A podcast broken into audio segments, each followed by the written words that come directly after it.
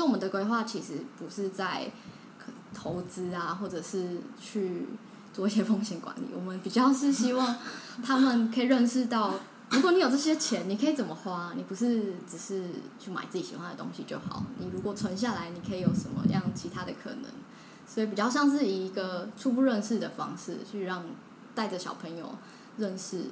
未来我们这个计划如果真的成型的话，你拿到这些奖学金、奖励金，你可以怎么样用？对，或你可以怎么样存下来？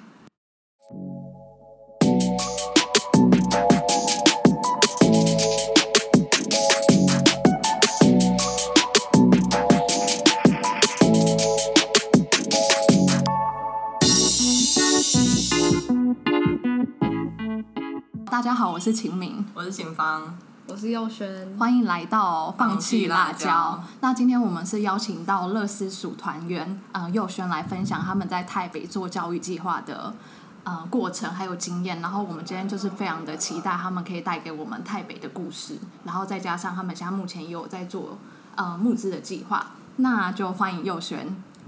Hello，我是佑轩。好，那佑轩，你一开始要不要先说一下你们之前是怎么呃成立这个团队的？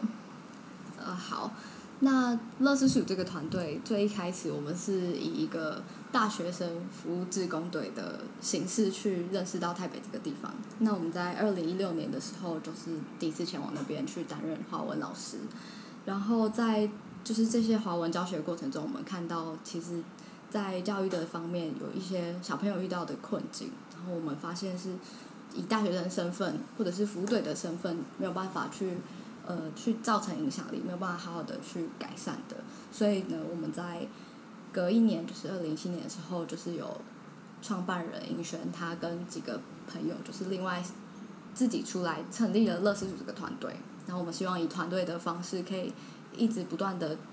去跟当地的居民做联系，然后透过这个连接的方式，可以真正的陪伴当地，然后创造一些影响力。嗯，所以团队听起来是最呃近这一两年成立的吗？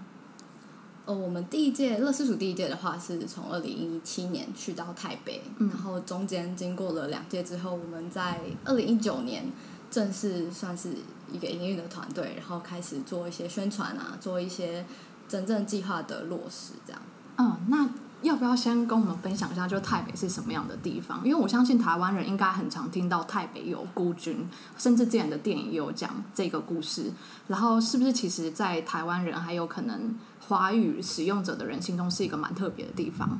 嗯，我们去到的这个台北这地方，其实是在泰国北部清莱清迈的山区一带，就是他们有一些华人村。那之所以有这些华人村，是因为当年就是在国共内战的时候，有一群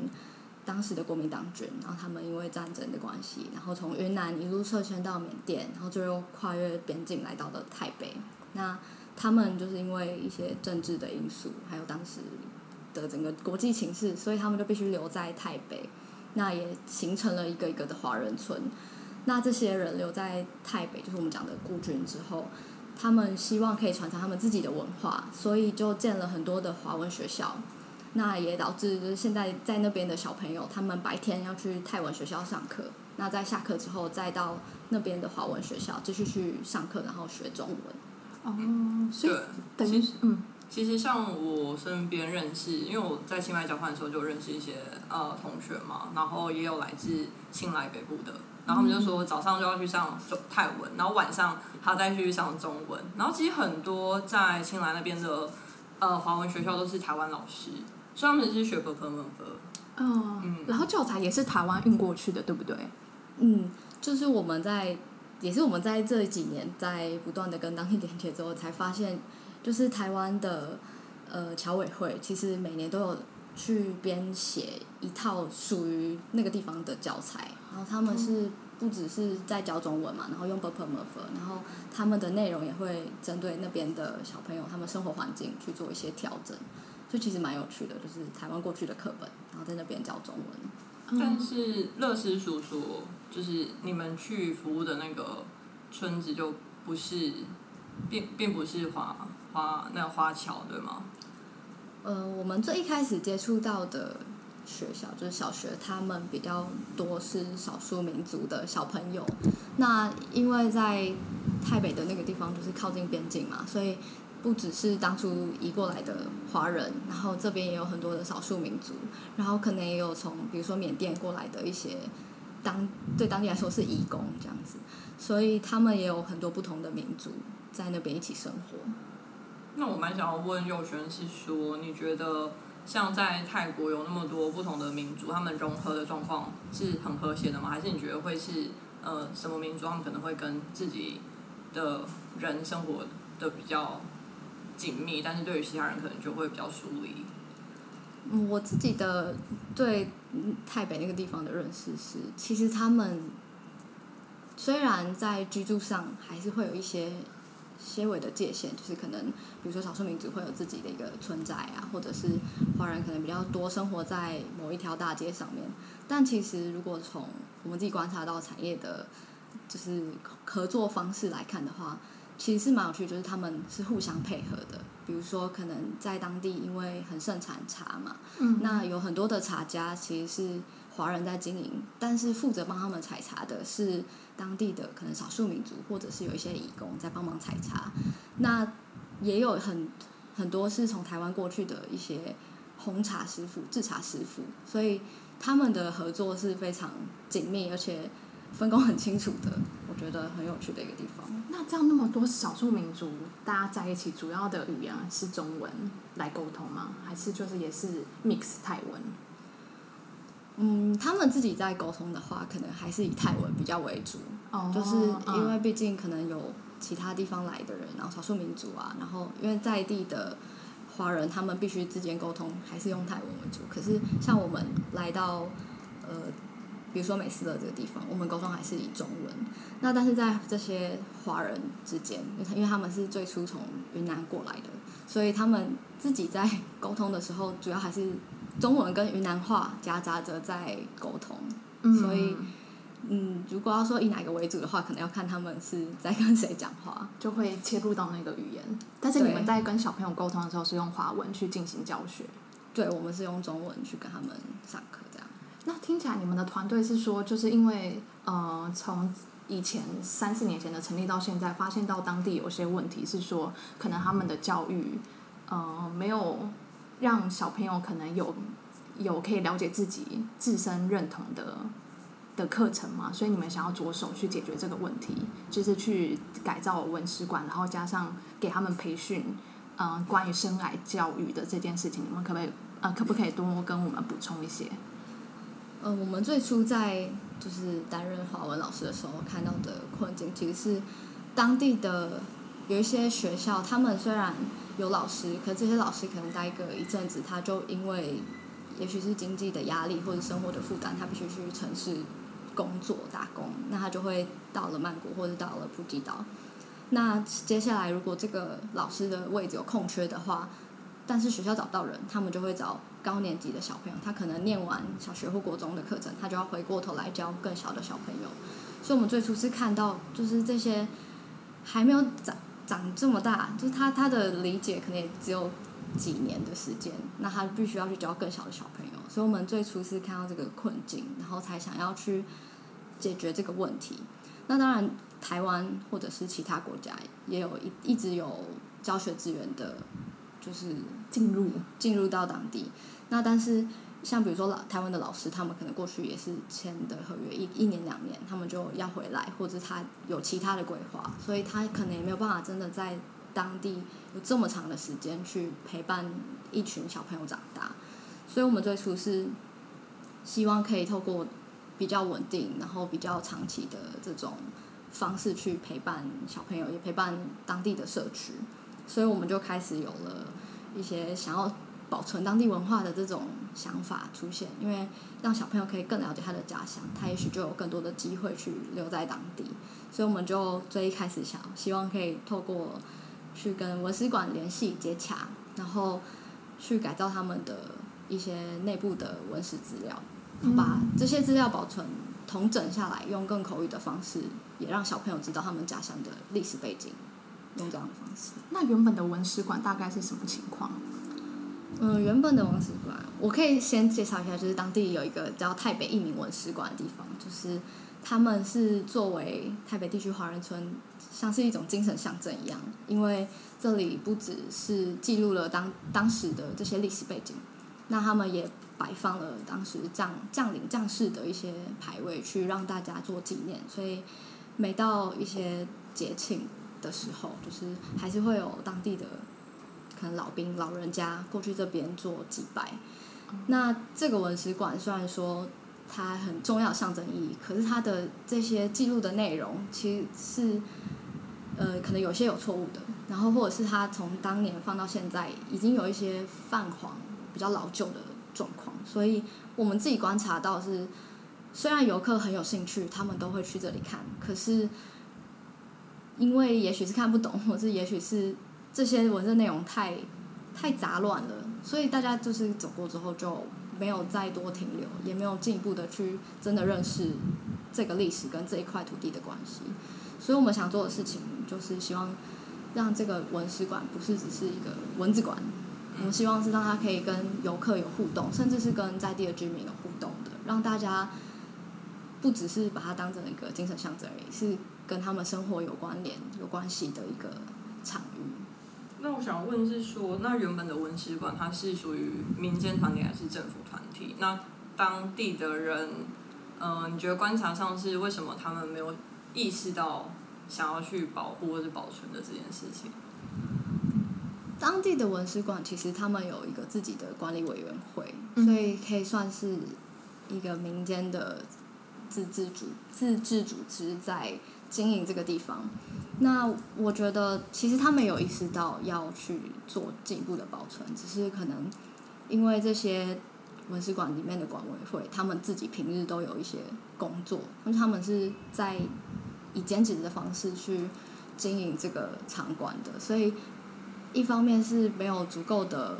人力去真的全全部投入在把它做一个翻新，或是把它做好好的维系；另一方面是因为。这个建筑本身在成立的时候是有一点仓促成立的，所以它可能，比如说像在水电上，它每年都会有漏电的问题，所以需要花很多的经费去去维修等等，可是却没有足够的收入来维系这个营运，所以这两个部分加起来，我觉得就导致这个场馆现在的状况是没有被好好的维护的。那但是我们也看到，其实在今年去台北的时候。今年初还有机会去台北，去的时候是跟他们做进一步的接洽嘛，然后他们有提到是他们有获得一笔赞助，那他们希望透过这个赞助去重新的翻修文史馆现在的样子，然后把这些厅堂，就是刚刚提到放将领的牌位的这个大厅做一个整修，让里面的材料等等，就是变成是可以持续用。用持续使用的，不是现在这种会马上就坏掉的这种材质，所以其实我们也觉得他们是想要去更进一步做好这件事情的，只是可能在人力上啊，或者是经费上面，还是有一些他们原本的困境。嗯，那也因为这样子，就是我们在文史馆原本想要做的这个改造，就稍微延后。现在是比较停摆的状态，因为他们这个工程要先完成，然后我们可能才进一步才有去讨论合作的机会。有，那另外我刚刚问的是说，就是教育的部分是希望可以给当地的青年培力，对吗？嗯，就是这部分是以线上现在线上的形式去进行。对我们原本想要做的青年培力，其实是。透过让小朋友知道在地文史的方式，然后以这个文史馆为一个出出发点，对，然后让他们可以跟来往的游客去介绍自己的历史，然后可能场馆里面就是有一些新的内容之后，他们可以透过这种互动的方式去介绍跟去讲自己的家乡的故事。那现在因为疫情的关系，所以我们把没有办法去举办这样的课程，没有办法有一个实体的像营队的形式去介绍，所以我们就把这个课程的内容改为线上的方式。那除了介绍当当地的历史背景以外，我们也希望可以去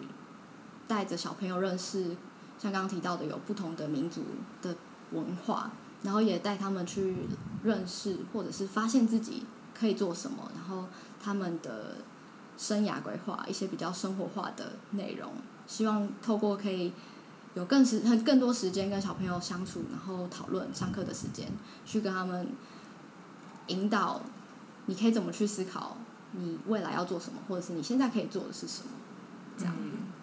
那我觉得我可能想要针对刚刚就讲到文史馆这边，然后可以分享在泰国所看到的事情吧。因为刚才其实听到，我觉得也是分成两个，一个就是外在，呃，算是实体，比如说刚刚有提到说可能建造的时候很仓促，所以会会有水电上的问题，然后包含里面的呃文史没有好好的去保存。那其实像泰国，因为如果想要让这个地方活化的话，它可能不是只有外国人，可能还是有当地的泰国人。那其实泰国人他们也是很疯当地旅游。那我印象很深刻，就是我大呃去交换的时候，因为有一堂课就是要做呃地方旅游，就是每一个小组要想一个很完整的计划，去想说你要怎么让当地的人去认认识清迈。那我记得那时候，因为那一年脚踏车很红，所以大家可能就会规划说，好，如果真是外国人的话，他来到清迈，他要怎么租脚踏车？那租脚踏租完脚踏车之后，他可以骑怎么样的路线？然后那些路线他会遇到这样的事情。那我觉得这其实蛮有趣的。然后所以另外一个方面的话，我觉得除了培育小朋友之外，我觉得，嗯，乐师署可能是专注在做一件事情，但是也可以去思考看看，说要怎么去让这个人流进来。那我觉得那个不是。整个程度要承担说哦，我就是要做很多事情，但是我觉得可能一方面是说泰国人非常非常喜欢建筑，我觉得其实台湾也是，其实现在很多地方的活化，像桃园或是新竹，他们的活化都是从改造一个地方开始，它可能不是只是内部，因为很多人的确，我外人来看的话，我想要去这个地方，它一定是外在，它一定是因为这个建筑很漂亮，这建筑是有什么。那我觉得有一个部分是，当然我不知道你们在接触的过程中有没有可能可以去了解说，他们如果要修复这个场域，他们会怎么样去修复，然后他会跟这样的人去联系。我觉得这个部分的话，如果团队也可以给出一些建议的话，我觉得是会很棒。嗯，但是的确那天我在听你们的分享会，在灿烂时光的分享会，就有提到说，你们也会想要预想有一个可以让大家打卡的动力，对不对？嗯，我们原本的预想是，就是以这个文史馆出发嘛，然后可能它可以是结合到社区的一些不同的景点，或者甚至是可能餐厅啊、民宿等等，就是让来来的游客他可能虽然是先到了文史馆，可是他可以进一步去到其他地方做一个更深入的认识跟了解。对，所以嗯，有点像是一连串的深度旅游这样的构想，对不对？嗯，我们原本是希望可以透过，就是游客走访到不同的地方，然后听到也许是不同居民他们可以讲出来的不同生命的故事，然后去更加认识这个社区或者是台北的这个文化华人村的这样的历史。嗯，我觉得这会是蛮重要的。然后另外应该也是说，还是要有一个领头羊吧，因为如果你只你们可以做到的事情，应该是。内在文化的建立，但是如果也能让带人流进来，我觉得最重要的应该是，比如说你刚刚提到说想要让小朋友可以看到说他们未来的可能。那之前我们有跟一个曼谷在曼谷开饮料店的呃男生谈到这件事情，其实我觉得到最后不是不是看有没有看到可能性，而是你在现实中你的你就是没有选择。嗯，所以我觉得这一点是蛮蛮重要的。就算我知道我想要当老师，或者我想要当医生，但是如果现实的条件我觉得没有那个选择的话，我觉得走不出出去。所以另外一方面的话，像泰国很常会有那种呃深度旅游，可能是一个作家，然后我就是从曼谷搭车到山上，然后在这一路上可能就是创造出他们的文学。那我觉得或许他最终的点就是美食的这个地方。那他带人。进来之后，我觉得小朋友才有跟外界接触的机会，他才能从外界身上去看到说，哦，是有作家，或是哎有建筑师、有设计师，然后他们才能想象说他们未来想要做什么。嗯嗯，然后其实泰国的话，之前呃跟 CEA 就是泰国设计中心合作，其实真的有很多的人他也在做相关的，比如说有我记得有一个老师，他就是到偏乡去做教学，然后他的教学方式真的非常非常的活泼，然后我觉得或许也是可以连接外在，但我觉得这件事情能开始做真的是很好。但我也是因为我没有去过美斯乐这个地方嘛，那其实我也蛮好奇说，到底美斯乐像是呃的游客还有没有就是是不是华语的使用者这一个观察呢？呃，我们自己在那边的观察是，当然最多是中国人跟台湾人很喜欢去到这个地方，因为它的历史渊源的关系。那另一部分其实泰国人也很喜欢去到美斯乐这个地方，那也因为是。可能是因为气候凉爽的关系，因为泰国很热嘛，所以往山上跑可能就是一个很棒的选择。因为山上去避暑啊，或者还可以喝个茶、休息一下，都是这种休闲娱乐的感觉。那我觉得还有另一个也蛮特别的是，因为当地有一个是皇太后的陵寝，就是我们叫它白塔，就是应该也是算对泰国人来说很重要的一个景点，因为那边就是可能曾曾曾经是皇太后很喜欢的一个地方。对，然后除了泰国人以外，剩下最多的就是外国的背包客，有有一些就是欧美脸孔的人，他们很喜欢就是背着一个背包，然后就去那边，然后可能选了一个民宿住下之后，就住个一个礼拜两个礼拜，然后就去那边的山上走路，然后践行。所以我们自己观察到是，除了华文的这些游客之外，第二多的可能就是泰国的在地游客，就是来到山上去。避暑啊，休闲的，然后作为最再下一项就是外国的背包客，嗯嗯，来到这边去体验。所以说，其实小朋友他是他的世界里其实有很多外来人嘛，听下来，他所看到的环境是其实很多外在刺激的吗？嗯，我觉得小朋友的环境可能相对还是比较单纯一点，因为大家来。就像我刚刚可能提到的，因为大家可能就是在茶店喝茶之后，他就下山了，回到青莱或清迈，或者去一些更市区的观光景点。所以除了呃真的留在这边很久的，也许是外国玩背包客以外，其他的游客可能就是来一阵子，他就会离开了。所以小朋友可能也不见得有这么多的时间或这么多的机会去接触到这些。从其他地方来的游客，那比如说外国包背包客的话，他可能也就是待在呃饭店啊，或者是民宿，或者他就是去走路爬山，所以其实跟小朋友的生活环境还是有一点距离的。对。但我觉得另外一个可能性，可能就是真的是培养小孩，就是比如说第一步是认识温室，然后第二步才是培育他们可以当就是导游或是向导的那个能力。我说那个能力不是说真的。要去做什么？是我那时候听我一个泰国朋友，他回到他自己的家乡，就蛮靠近，呃，苏口泰，就是泰国的最大那个遗址，历史遗址。他是在冈片拍，然后他回去考导游，然后就跟我讲，就是他就真的是带我去看历史遗迹，然后就边边跟我讲说这个故事。他说真的超在泰国考导游还蛮有趣的，就是你必须要背那些文词，这是。第一步，但第二步就是老师在你考照的那一天，你就是带着老师们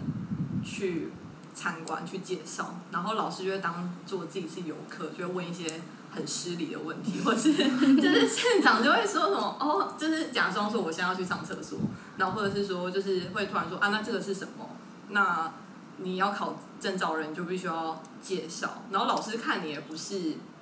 除了是文史的能力之外，就是看你如何应对。那我觉得应对这件事情，其实呃之后，比如说你们教育上的规划，我觉得文史是很一大部分，但第二部分我觉得可能是给予小朋友一些真的是可以在社会上 生存用的一些能力。嗯，我觉得这应该会蛮蛮适合他们的。嗯，我们其实也很想象，就是小朋友不是只有了解而已，他还可以去介绍给别人听。所以，其实我们也现在在就是这个线上培力课程里面，希望加入比较生活方面的东西。除了他呃，也许认识文史之后有一些口语表达，或者是他一些跟人家互动的这种方式之外，还有我们希望让他就是可以比如说有一些财务规划的想象啊，或者是有一些对于认识自己有更多的方式，或者是有更多的管道，然后希望是未来，然后这个小朋友他们在更有兴趣，或者是他更愿意去投入的时候，也可以有就是小小导览员的这种形式，那可能就会更多的是琢磨在刚刚提到的怎么跟游客互动，或者是他要怎么去进一步的介绍这些内容。嗯我觉得都是未来可以去朝向的一个方向。那我蛮想了解，因为现在因为疫情的关系，所以没办法去进行原本那个计划，所以接下来其实乐师组是想说要把整个课程可以做线上。嗯，那你们怎么去呃设计这整个课程的内容？然后另外就是，那小朋友是不是可以有足够的硬体设备去看到你们想要提供给他们的内容？就这部分想要请佑璇来分享一下。嗯，我们原本的课程设计，因为在今年的时候，原本是有一个文史营队，是预计要在当地的呃文史馆去举办一系列的活动的。那因为疫情取消之后，我们就把这个内容，就这样的内容，先拉到了线上课程去做设计。那我们现在主要就是有几个主题，比如说像历史啊、人文啊、理财，然后刚刚提到的生涯规划等等。然后其他的还有一些逻辑思考、阅读素养等等，就是我们希望让小朋友可以有不只学课本的东西，他可以有更多的嗯能力培养的部分。然后设备的部分，我们自己是希望用小朋友随手就可得的一些器材，比如说他家里可能就有手机，那他只要连得到网络，他就可以去使用这个课程。然后以我们的经验来看的话，在美斯特这个地方或者在其他华人村，基本上使用网络都不是有太大的问题，所以可可小朋友的这个可可达性是蛮高的。那针对就是如果有一些小朋友他可能家里没有这些设备的话，我们也会想办法去联系看看学校，也许有一些电脑教室啊，或者是刚刚提到文史馆，它可能有视听室，可以去做。小朋友的一起上课，然后一起去放映这个课程的内容，这样。嗯，所以现在目前还是在准备，啊、准备好教材阶段，然后要陆续给他们播放，对吗？对，我们现在是已经把呃课程的大纲，然后教案的内容大致上都已经设计完成了。那我们预计在十月份开始就会一一的录制这些内容，然后一周一周的方式给当地的小朋友可以去上课，然后我们也有一些课后的讨论时间，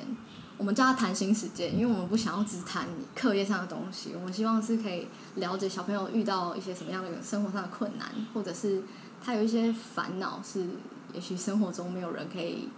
讨论或是可以倾诉的，我们希望透过这个时间也可以让小朋友有一个管道，毕竟我们是稍微年长一点的人，也许可以陪他聊聊这样。我自己很有兴趣的是说，呃，刚刚讲到文文化或者历史啊，然后逻辑思考这些我都可以理解，但是就我自己而言，其实在我小时候我也没有去上过什么理财的课，就我想要蛮了 蛮想了解说，这理财课里面你们会教给他们什么？然后为什么你会觉得他们需要理财课？嗯，我可以稍微介绍，就是为什么会有理财课的由来。那在刚刚提到，就是原本我们的规划里面，其实是有一个小小导览员的这个计划嘛。那这个小小导览员计划里面，我们希望用奖学金的方式去奖励这些他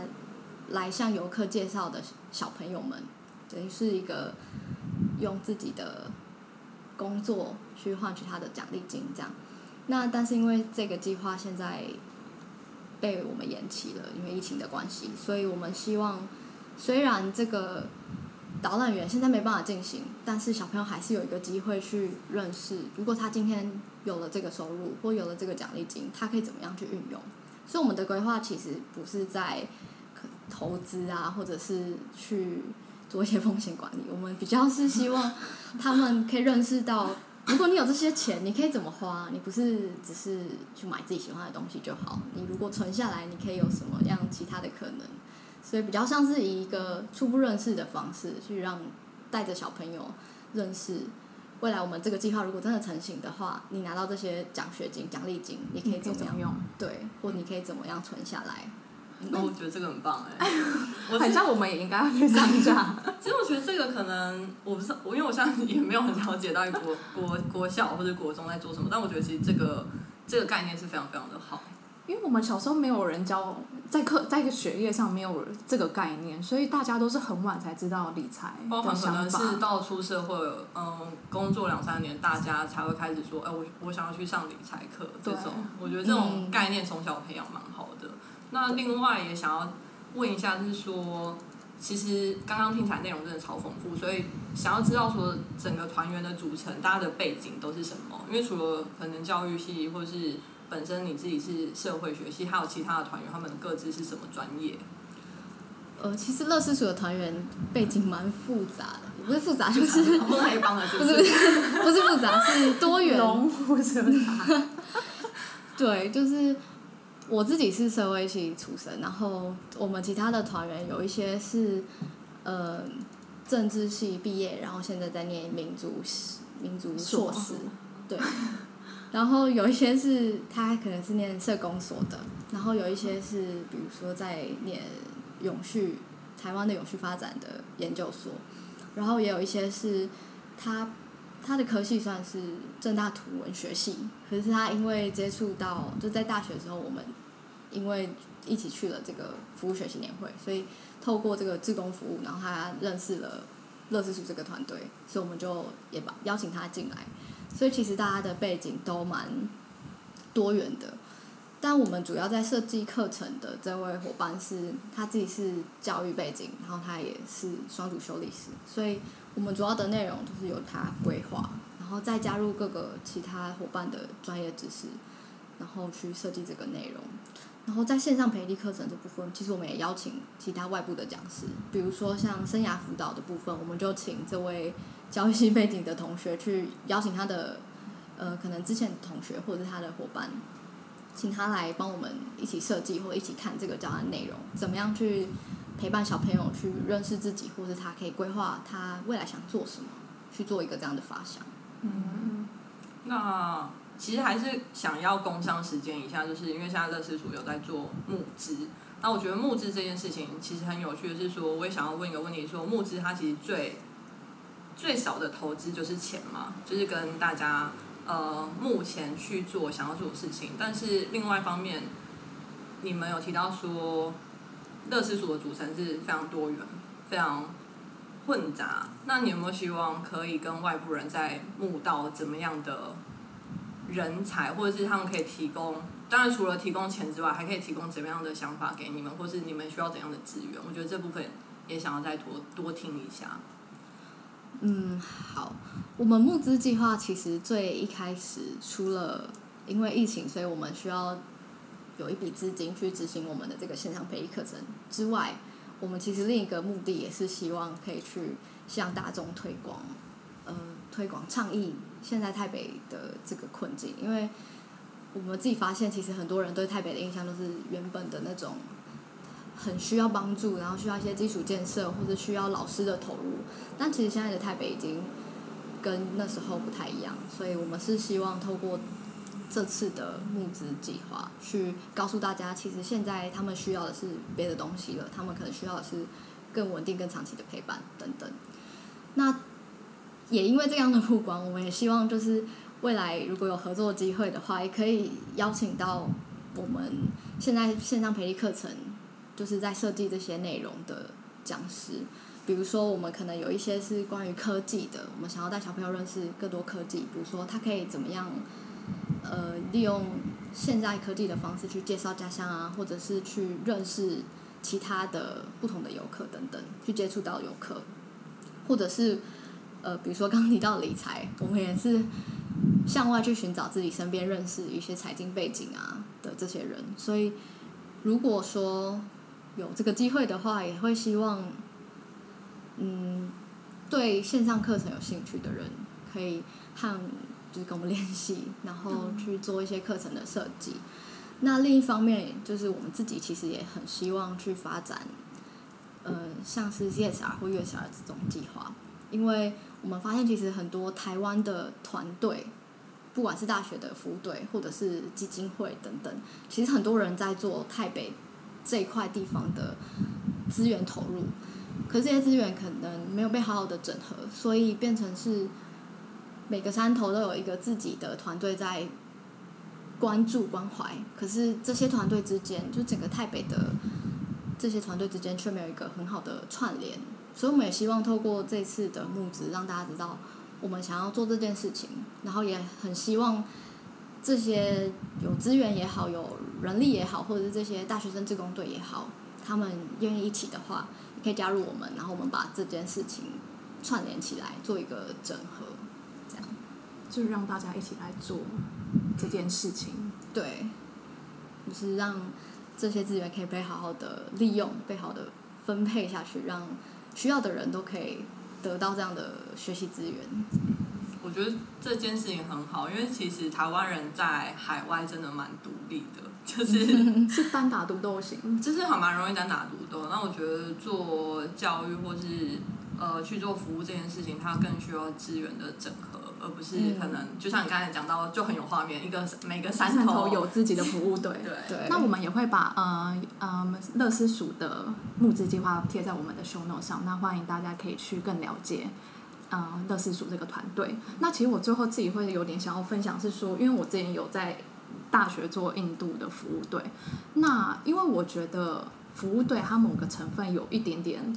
呃感情的成分在，就例如说你第一年看到这个小朋友，那你就会想说，那你第二年你还是会想要再去看他。我觉得我自己个人会有这个层面，那我看到我当时的团队成员也是，那我想最后可不可以请佑轩有分享说，可能你们在团队当中碰到的感动，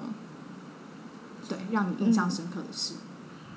让我印象深刻，因为刚刚前面有提到，是我可能不是在团队里面最一开始就进到台北的，所以有其他的伙伴，他们可能在大学时期就已经认识当地的叔叔阿姨，或者是认识这些小朋友了。那让我很感感动的事情是，我刚刚有提到我是在大学时候做呃原住民部落相关的服务队，那那时候因为我是。嗯，广泛来讲是一个汉人，就我不是原住民族的人，所以我们在跟部落互动的时候，其实会有一些感觉是，他们很了解自己的文化，他们以自己文化为荣，可是对我们来说，这是一个他们的文化，就是会有我们他们的这种感觉。那在我第一次去到台北，二零一九年我们第一次去的时候，那时候我是跟另外两位伙伴，就是他们最一开始。就已经去过台北的人，那他们在带我去的时候，就是一一介绍这是什么阿姨啊，然后这一家是谁啊？那这些阿姨虽然看到我是第一次来，可是她会很热情的跟你说：“哎，你是新来的小妹妹，然后来呀，不要客气啊，就来到家里家里面坐啊，然后就拿一一些可能家里有零食啊，或者有茶啊等等，就很热情的招呼我们。然后那当下我的感觉是，他们觉得。我们虽然是台湾来的，可是我们是很像一家人的感觉，好像我是他认识很久的朋友，然后很久没有拜访，然后突然出现了，让他很感动。然后那个当下，我就觉得这种人情味就很亲切的感觉，是我在其他的经验里面还没有接触过的，所以也造成也导致我会一直一直的想要再去拜访当地的叔叔阿姨，尤其是阿姨们，因为我们。最多接触得到的就是当地的阿姨，然后会一直想要去回去关关心他们，就是可能最近孙子还好吗？然后小朋友长大啦，或者是阿姨最近又在做什么生意啦等等。我觉得这是让我很感动的一个地方。嗯。然后我想问的问题就是，因为其实呃听秦明讲，我才知道说是你你是唯一一个全职在做这件事的人。所以我想知道为什么你会想要全职的做这件事情，然后有犹豫过吗？或者是嗯有想过其他的选择吗？比如说有一份正职，然后再来做这个，为什么你会想要全职做这件事情？嗯，其实我全职做件事情是我们团队讨论过的，就是我在二零就今年初的时候才变成全职投入。那在去年的时候，我其实。也有工作一段时间，然后在工作的时候就是兼职的方式做乐视署团队的一些工作。那也因为我们团队其他成员都是学生为主，所以大家时间其实也都很零散。那在去年底的时候，我们开过了一次会，就是讨论我们今年要申请的一些计划、补助等等。那我们原本是希望可以投一份 U Star 的大专生的青年创业计划，对。那但是今年的时候很不幸的落选了，所以在这个期间，我们也发现团队其实是需要一个比较长时间去负责，比如说计划啊，或者是接洽，或者是像是社群经营啊、网站等等的这个人。那在大家的考量之下，就是我是比较适合去负担这个工作的，因为其他人可能还有课业，或者是他们的。时间上没有办法做这么长的时间，所以在讨论之后，就是我全职的投入在团队这边。然后，其实说实在也 考虑蛮多次，是不是要继续全职，因为疫情的关系，然后又加上计划没有申请到，所以我们团队的营运上其实一直以来都蛮刚好的，就是没有太多的余裕这样子。但是我觉得对团队来说，就是应该是不管哪个团队来说，有人能够长时间的投入在营运或者是在经营这件事上，应该是蛮重要的。那对我自己来说，我觉得这一年是对我来说是一个挑战，也算是一个放松的时间。放松的方面是，我觉得自己之前在工作上的那种感觉是很紧绷的，就是我们必须要一直一直的去。呃，完成工作上的一些目标啊或任务，但在团队里面是我们想做什么，我们有什么计划、什么目标，我们就去做，所以这个心态上是比较放松的。但是对我来说的挑战就是，因为团队会走向哪很大一部分，就是可能会